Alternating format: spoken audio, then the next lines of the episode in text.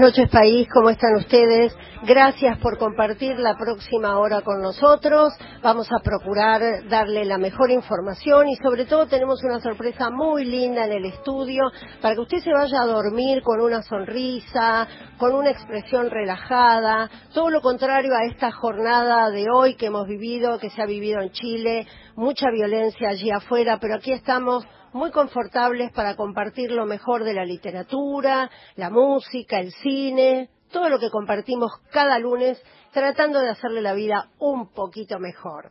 Empezamos siempre con una noticia de actualidad y la noticia de actualidad la dio nada menos que el Premio Planeta. Hoy tenemos una nota con quien fue finalista, el escritor Manuel Vilas, eh, que quedó finalista con la novela Alegría él eh, había presentado a comienzos de este año su novela Ordeza, que es una novela muy personal.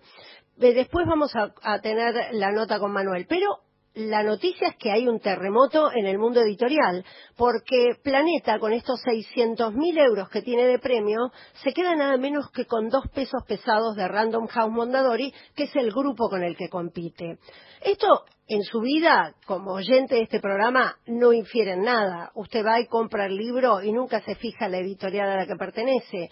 Pero sí, lo que va contribuyendo y a lo que hay que estar muy atento es que muchas veces esa, esa literatura que consumimos pasa a ser de mayor o menor calidad de acuerdo al grupo que pertenezca. Porque cada vez más lo que vende es el marketing cultural y esta literatura de consumo rápido. Estamos hablando de Javier Cercas y de Manuel Vilas, que son dos escritorazos Javier Cercas, quizá usted lo recuerde por Soldado de Salamina, que se convirtió en película, que fue un libro que vendió más de un millón de ejemplares y es un libro precioso sobre la guerra y la posguerra española. Bueno, estos dos pesos pesados, Javier Cercas, que ganó con Terra Alta, y Manuel Vilas, se fueron de Random House por una suma millonaria, dinero que yo no alcanzo a imaginarme, y pasaron a Grupo Planeta. Próximamente estos libros van a estar editados en la Argentina y los vamos a poder compartir. Bueno, una noticia más liviana que la realidad para comenzar el programa.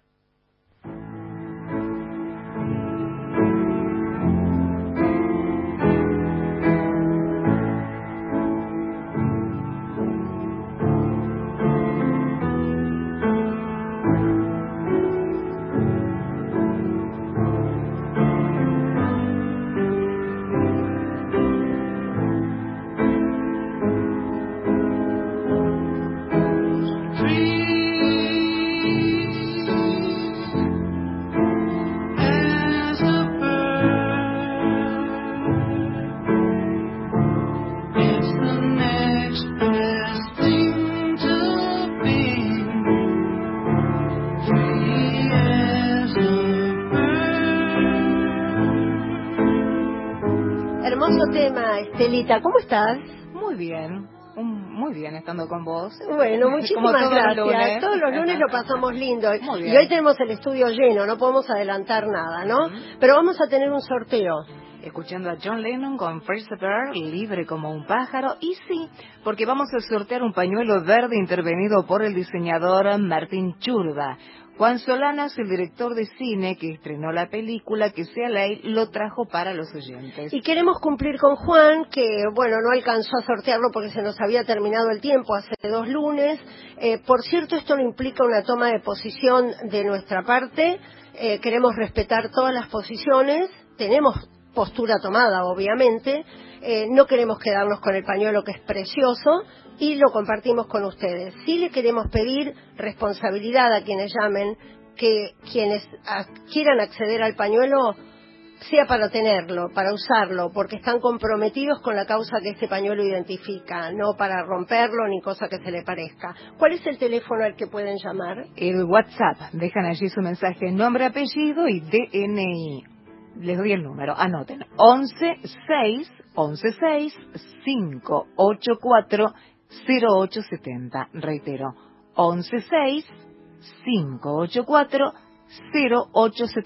que es la frecuencia de la radio. Claro, así que no se pueden equivocar. Escuchamos un poquitito más de John Lennon y enseguida presentamos a nuestros invitados.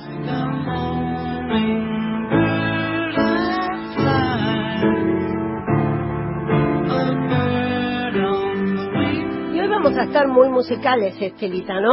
Sí, por supuesto. Claro que sí, porque tenemos al Coro Nacional de Niños, no a todo el coro en el estudio, pero a 12 de los 37 niños, y también nos acompaña María Isabel Sanz, que es la directora. Buenas noches. Buenas noches, Susana. Un placer estar acá con los chicos. Bueno, la verdad es que es como un cambio de energía el que se produce en el estudio cuando hay chicos, ¿no? A mí me gustó entrar y verlos a todos acomodaditos, preparados para cantar. Contanos un poquito cómo está formado el coro, qué edades tienen y qué es ser un niño cantor en un, en un coro. Bien, el Coro Nacional de Niños está formado por 37 niños en este momento, es siempre con mayoría de nenas, porque se anotan más nenas que varones, no es por nada especial, pero es lo que pasa. Eh, y bueno, tiene, un coro que tiene 52 años de existencia en la República Argentina y que fue dirigido por Vilma Gorini durante 42 años. Desde hace 10 años estoy a cargo yo de la dirección. ¿Y qué es ser un niño cantor? Bueno, yo fui niña, niña del coro y lo, lo integré, así que puedo hablar desde mi experiencia. Eh, para un niño es un gran compromiso, pero es una gran felicidad cantar en el coro, porque lo que más que para los padres que traen a los niños al coro, porque el que vive el coro es el niño, el que canta en el concierto, el que escucha la voz del compañero, el que se emociona o pasa nervios cuando hay que cantar con orquesta, hay que adaptarse a otros directores. O sea que creo que es una experiencia única y muy formativa, eh, forma el trabajo en grupo, el saber trabajar en grupo real, no a trabajar viviendo del grupo sino que la suma real de las partes del trabajo del coro hace al coro. Y María Isabel, eh, acá se van a reír ellos, pero cuando ingresan al coro, que llegan muy chiquitos, ¿afinan más de lo que desafinan o lo contrario? hay de todo. Cuando llegan al coro eh, se evalúan dos cosas para entrar al coro. No hay que tener ningún conocimiento previo. Pensá que entran a los siete años muchos chicos. Muy chiquitos. claro. Eh, que la voz esté sana, que no haya una patología en la voz, un hiatus, una salida de aire o algún problema vocal y que el oído sea medianamente bueno. Pero eso no quiere decir afinación perfecta, porque el oído también se va educando, pero tiene que haber una base sobre la que trabajar.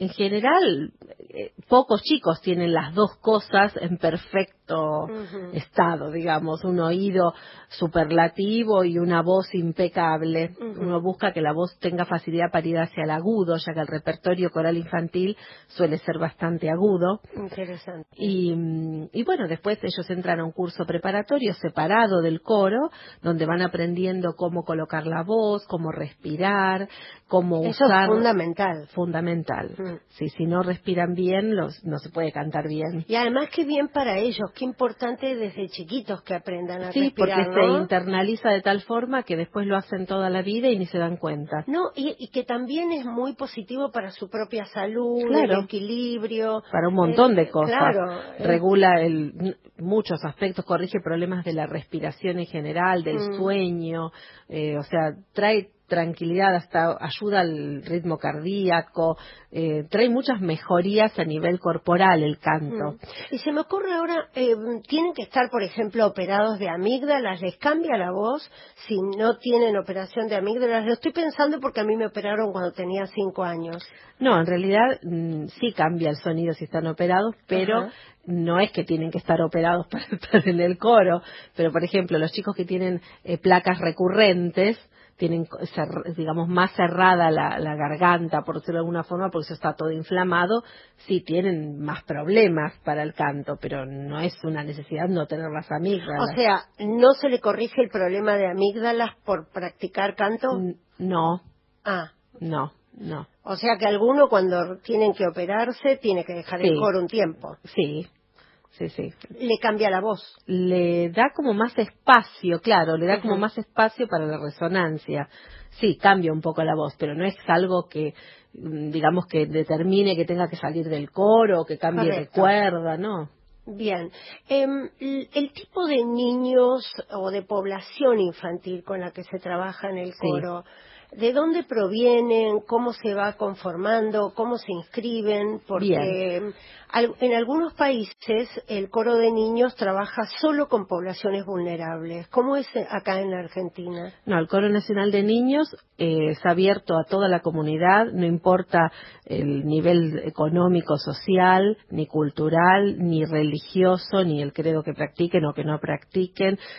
o sea, es abierto a todos los niños. Y tenemos desde niños con problemas económicos, que es un poco a lo que te referías, o de zonas más vulnerables, hasta chicos de un nivel económico muy alto o más acomodado, eh, chicos que van a colegios privados, colegios estatales, eh, chicos practicantes de distintos credos, no practicantes, o sea, no, no le damos eh, importancia para no ah. lo único sí la prioridad es que tiene que ser argentino Ajá. O sea, no es abierto a extranjeros.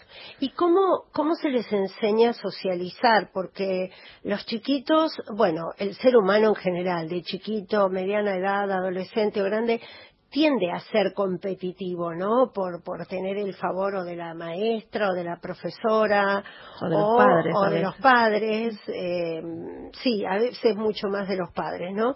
Eh, ¿Cómo se les enseña a, hacer, a convivir, a ser compañeros, a, a sentir que es muy lindo pertenecer a ese todo que es un coro? Creo que se enseña eh, respetándolos y que ellos vean que uno es uno es respetuoso de ellos, que uno les enseña y que les corrige a todos por igual, y que les da oportunidad, por ejemplo, cuando hay que hacer un solo, uno prueba a varios chicos, hasta ellos mismos se terminan dando cuenta si fulanito lo hace mejor. Qué lindo. Y que también disfruten de la alegría de que otro sea aplaudido. Yo les hablo mucho a los chicos en el ensayo, no es solo cantar, eh, tiene que haber como una comunión espiritual, es lo que pienso, para que el coro mm. funcione mejor, una empatía con el conmigo, una complicidad, podríamos decir. Mm.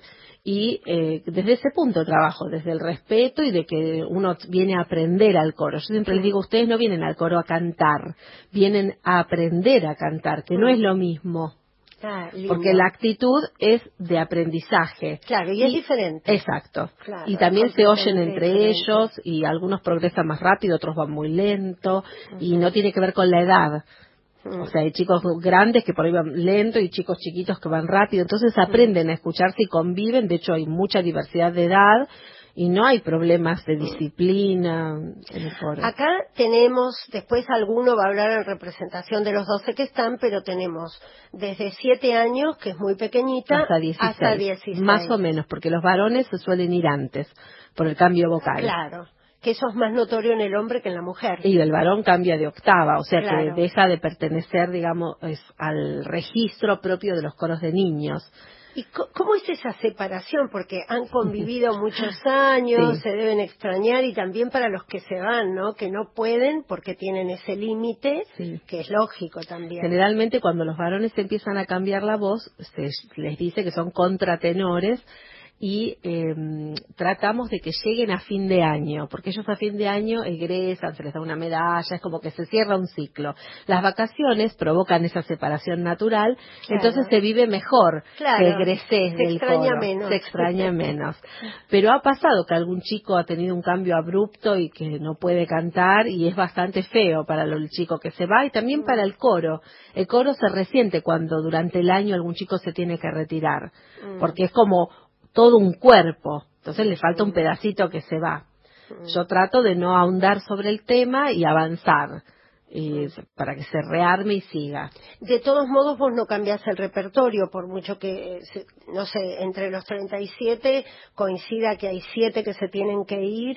Sí, a eh, veces lo tengo que cambiar porque cuando empieza el año tengo que evaluar las voces que tengo, en qué cuerda están. Si tengo muchas mm. sopranos, si tengo chicos que tienen graves o no tienen graves, entonces tomo material del año anterior, lo que me sirva, lo refloto, digamos, lo vuelvo a hacer.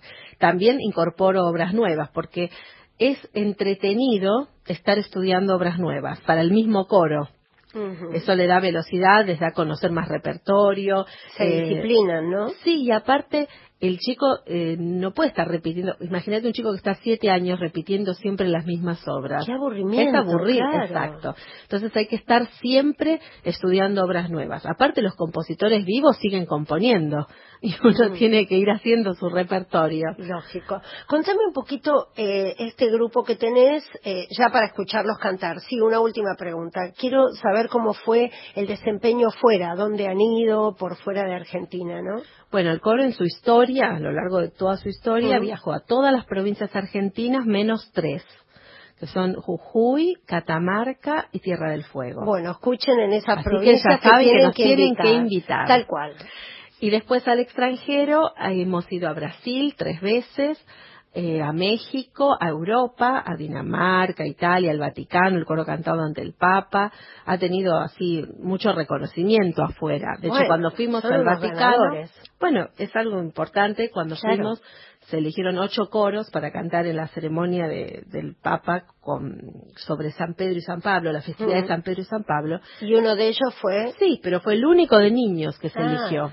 Bueno, ahora vamos a escucharlos cantar. Así que no sé cómo hacemos, se preparás, van directo, ¿no? Se ponen de pie en este momento en el estudio y María Te cuento que vamos a cantar. Sí.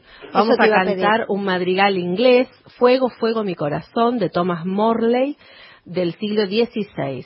Bien.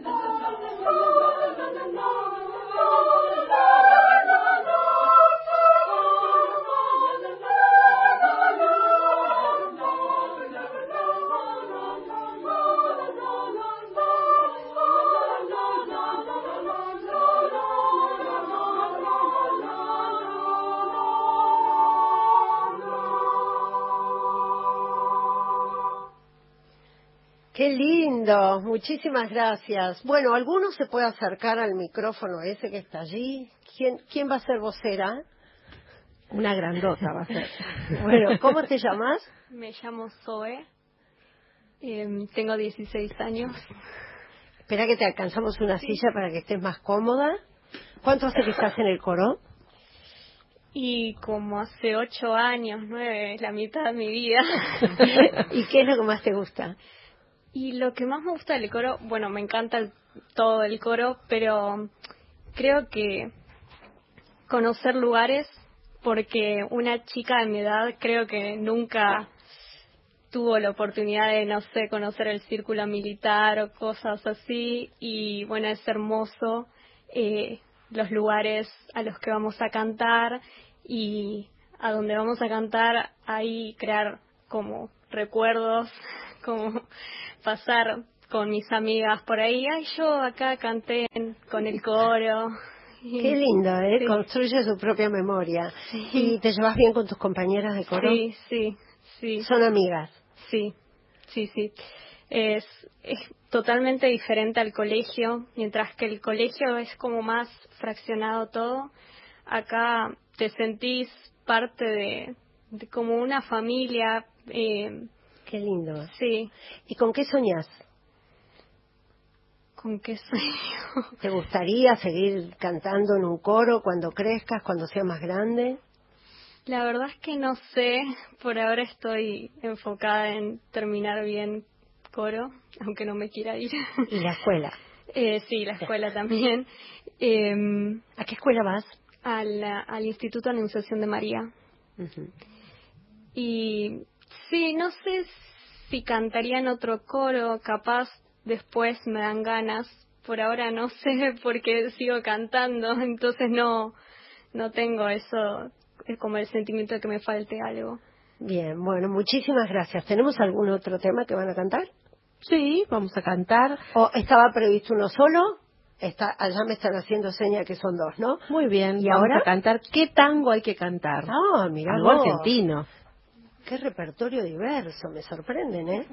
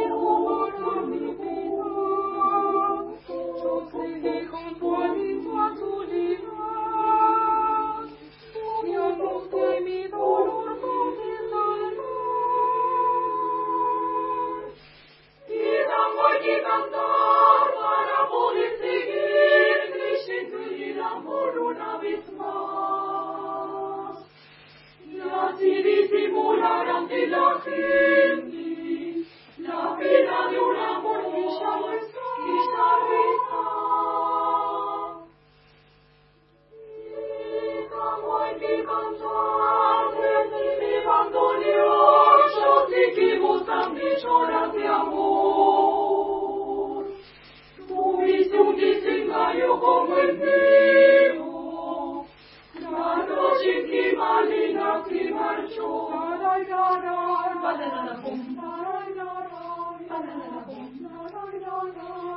you.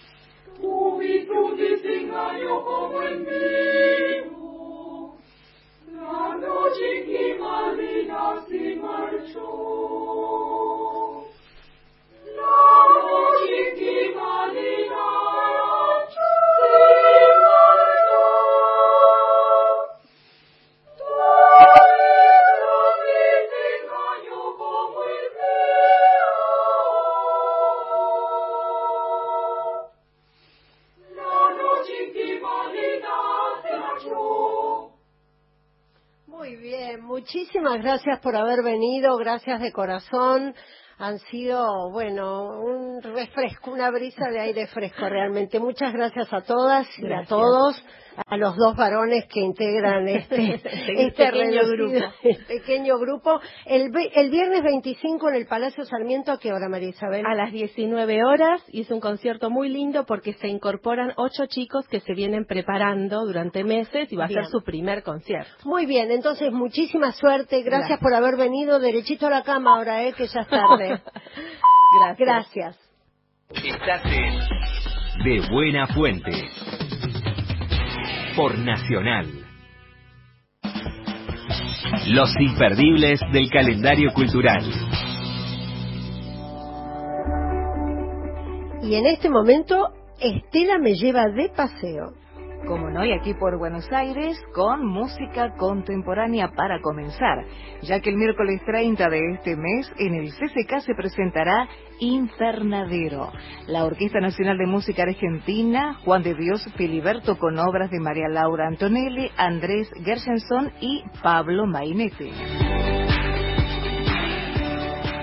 El camino del té y la cultura de las cuatro estaciones.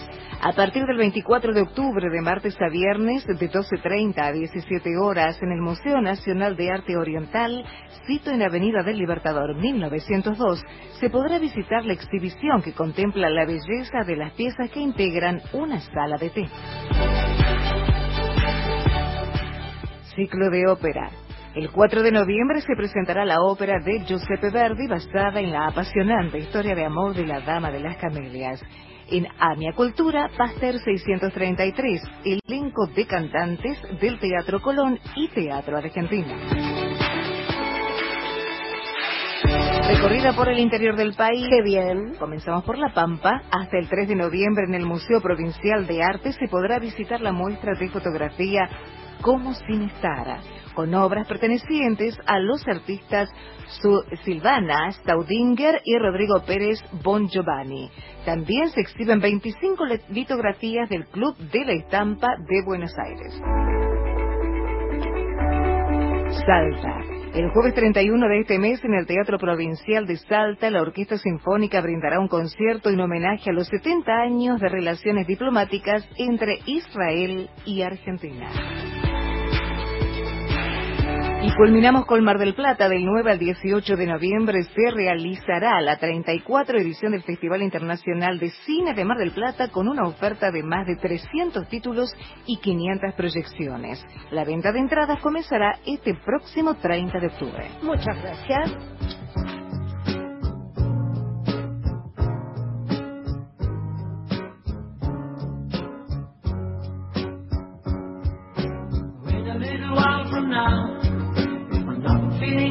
I promised myself to treat myself and visit a nearby town. And climbing to the top, will throw myself up in an effort to make clear to everyone it's like when you're shattered, left standing in the lurch at a church where people say, My God, that's just she stood him up. No point in us. Well go home. 'Cause I did on my own, alone again. Naturally, to think that only yesterday I was cheerful, bright and gay, looking forward to wouldn't do the role I was about to play. Qué lindo tema, Estel. ¿Cómo se llama? Gilbert O'Sullivan con Solo otra vez. Lindísimo.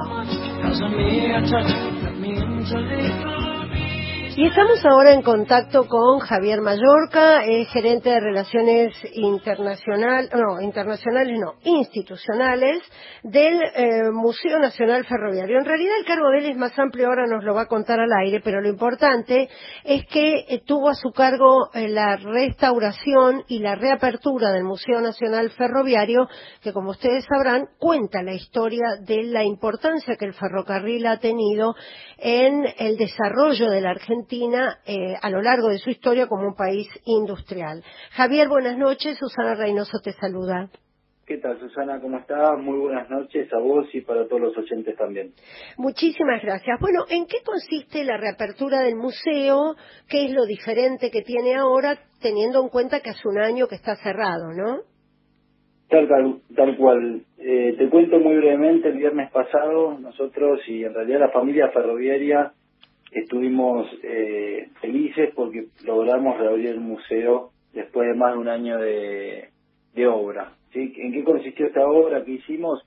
Nosotros teníamos un museo que tenía bastante reducidas sus capacidades para recibir a la gente, es decir, por ejemplo, no tenía baños para los visitantes. ¿sí? Desde esas carencias eh, decidimos intervenir el museo y repensar la muestra de una manera integral.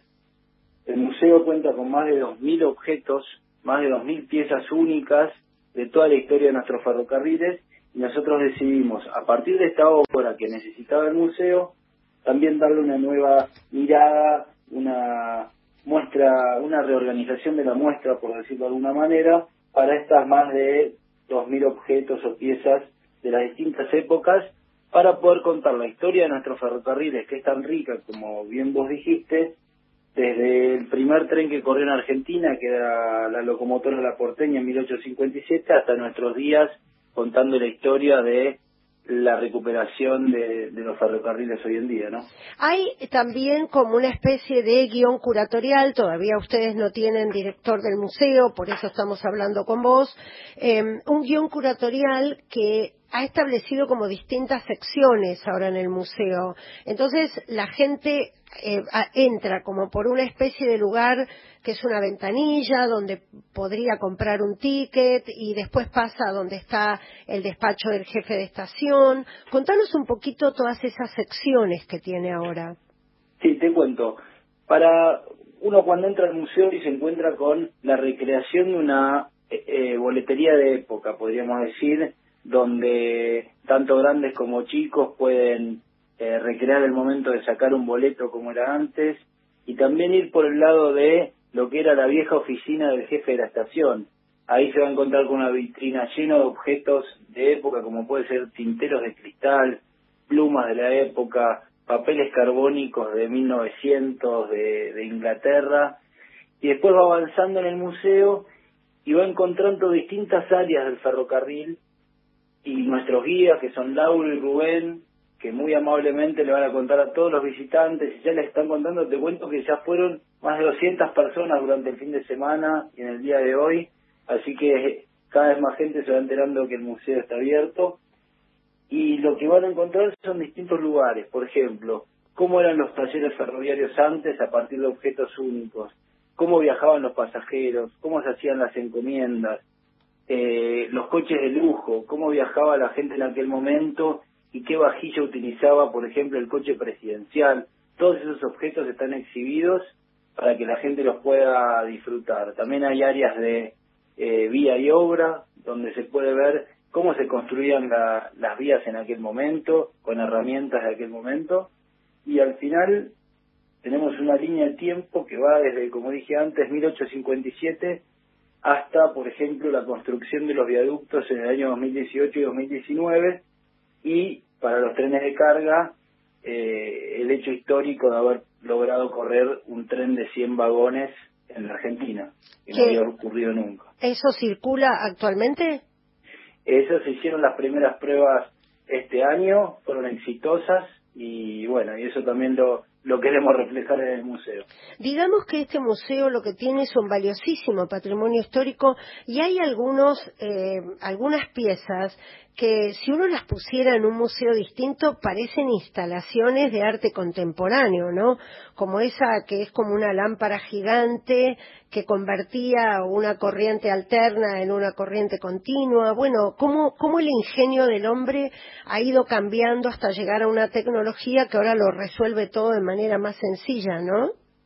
Totalmente, totalmente. Y por ejemplo, en, e- en esa en esa sección que vos bien contás, te explica cómo funcionan los trenes con electricidad, cómo funcionaban antes, cómo funcionan hoy, eh, qué es un tercer riel, qué es una catenaria. También la gente, y esto también es interesante, nosotros estamos propiciando visitas guiadas tanto para escuelas primarias o secundarias o, eh, o escuelas técnicas hasta eh, centros de jubilados que añoran el ferrocarril y la verdad que toda la vida eh, fue muy rico para ellos poder venir.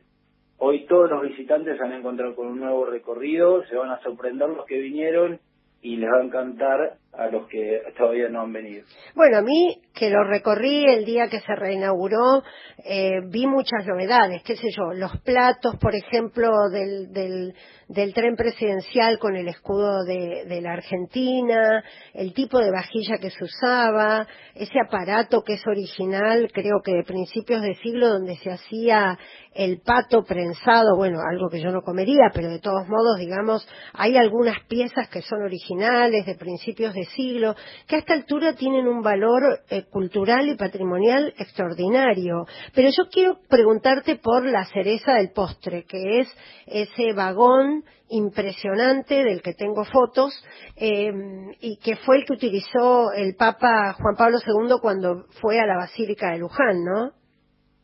Así es, eh, nosotros tenemos los fines de semana, tanto sábado como domingo, para exhibir los coches históricos. Tenemos tres, eh, particularmente el que vos mencionás es el que utilizó el oficial 01, que utilizó Juan Pablo II para ir desde Luján hasta Once, desde la Basílica para dar la misa eh, en el momento de su visita. Así que ahí está recreado eh, todo lo que es la, los muebles que se usaron en el, en el coche y es el mismo coche donde viajó Juan Pablo II y la verdad que es un encanto para ver para todas las personas que vayan es- esos días, el fin de semana, a ver a ver la muestra, también tienen la posibilidad de acceder a, al coche.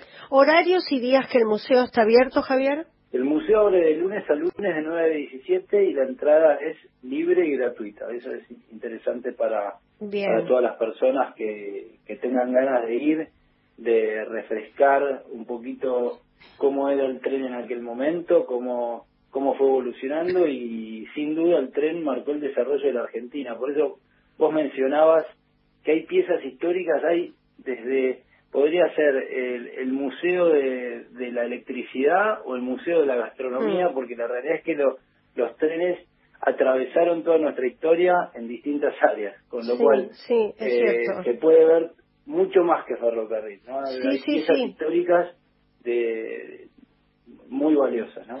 Eh, depende eh, del Ministerio de Transporte, no de la Secretaría de Cultura.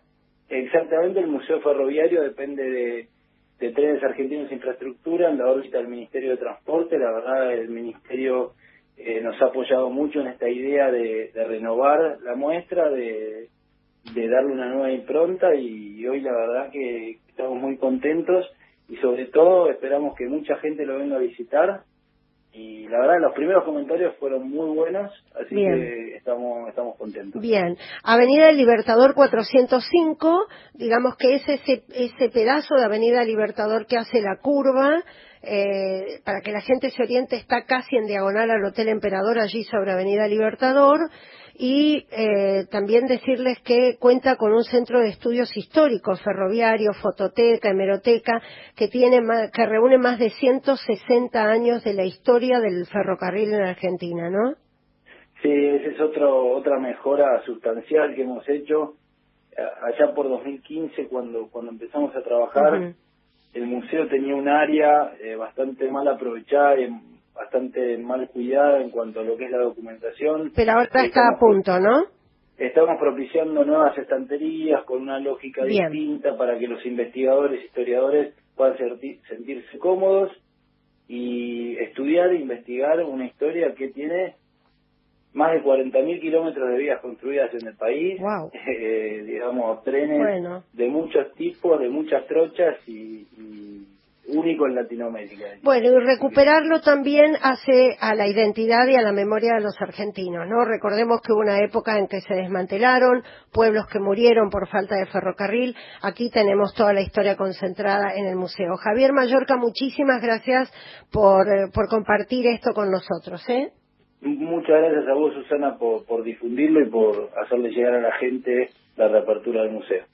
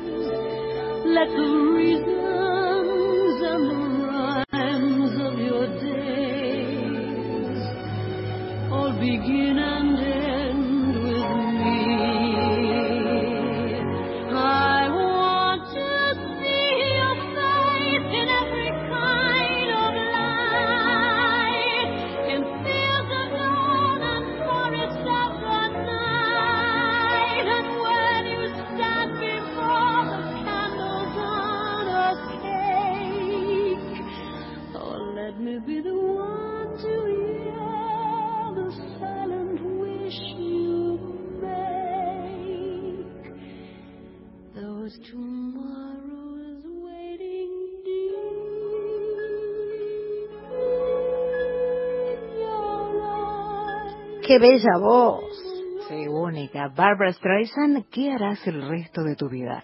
qué declaración de amor, ¿no? Que alguien te pregunte Qué mujer eso. divina, qué talentosa. Ah, bellísima, bella, me sí, encanta. sí, sí. Un poquitito más y seguimos con el programa.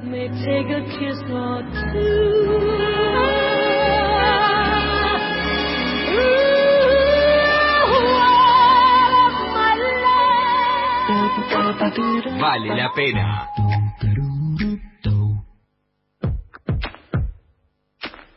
Ustedes saben que la cartelera de cine cambia todos los jueves, de manera que todavía está, se estrenó el jueves pasado, esta película alemana, turca, se llama Solo una mujer, dirigida por Sherry Horman, voy a ahorrarme el elenco porque son nombres un poco complicados, son turcos.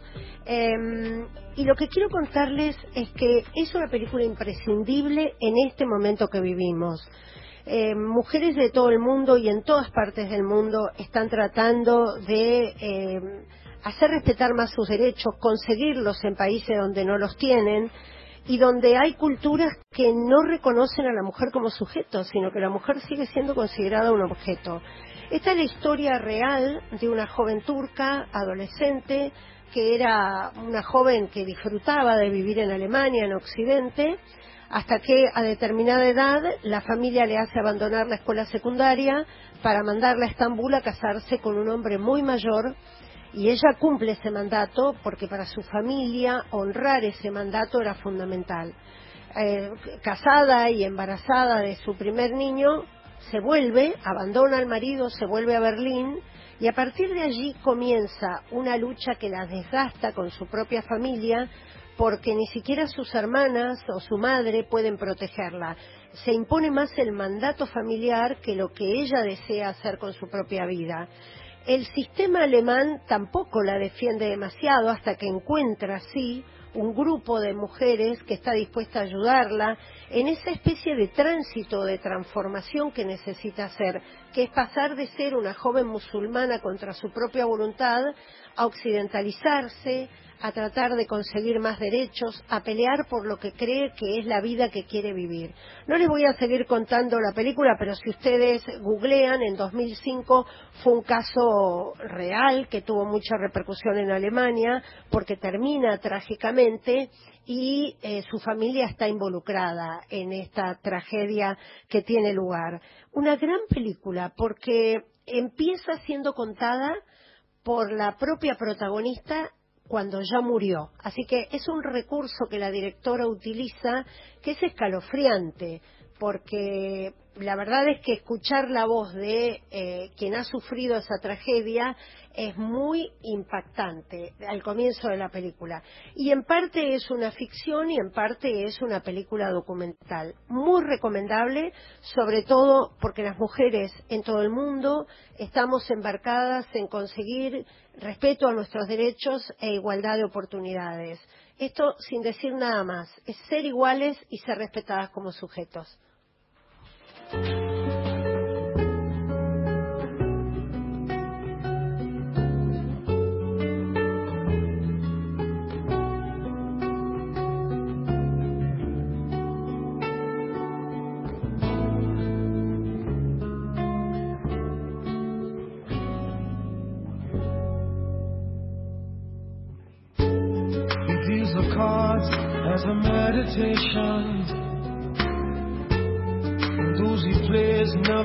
Never suspect.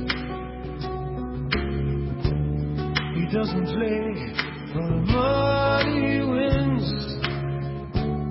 He doesn't play for respect. He deals the cards to find the answer.